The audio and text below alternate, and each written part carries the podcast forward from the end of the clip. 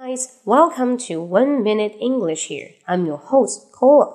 In today's section, I'd like to tell you the word wing. W-I-N-G. Wing.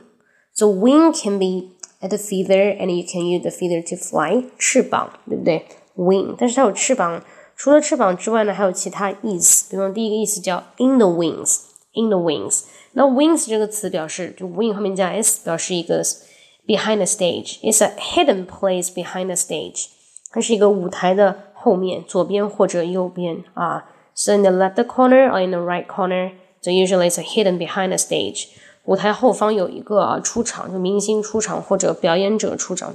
When a performer wants to step into the stage, so there's a place they can get some preparation. 他们可以在这个地方准备，我们叫它后台，对不对？后台。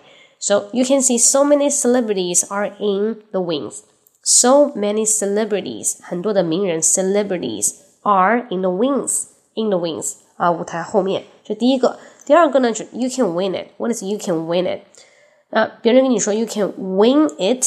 W I N G it，它表示什么？哎、啊，你可以 do something without any preparation。啊，you uh, just play it by ears。你就是即兴发挥、即兴表演。你如果不喜欢准备的话，就可以说。Let's win it. Let's win it. Got it? Okay, hope you like it. 昨天呢，我更新了一个视频啊，是在上海的田字坊用英语做了一段旅拍，这是我旅拍的第二弹，我传到了哔哩哔哩上面，大家可以搜“梗妹英文”啊，看到这个视频“梗妹英文”。那喜欢的可以关注一下。Okay, so much for today. See you next time. Bye bye.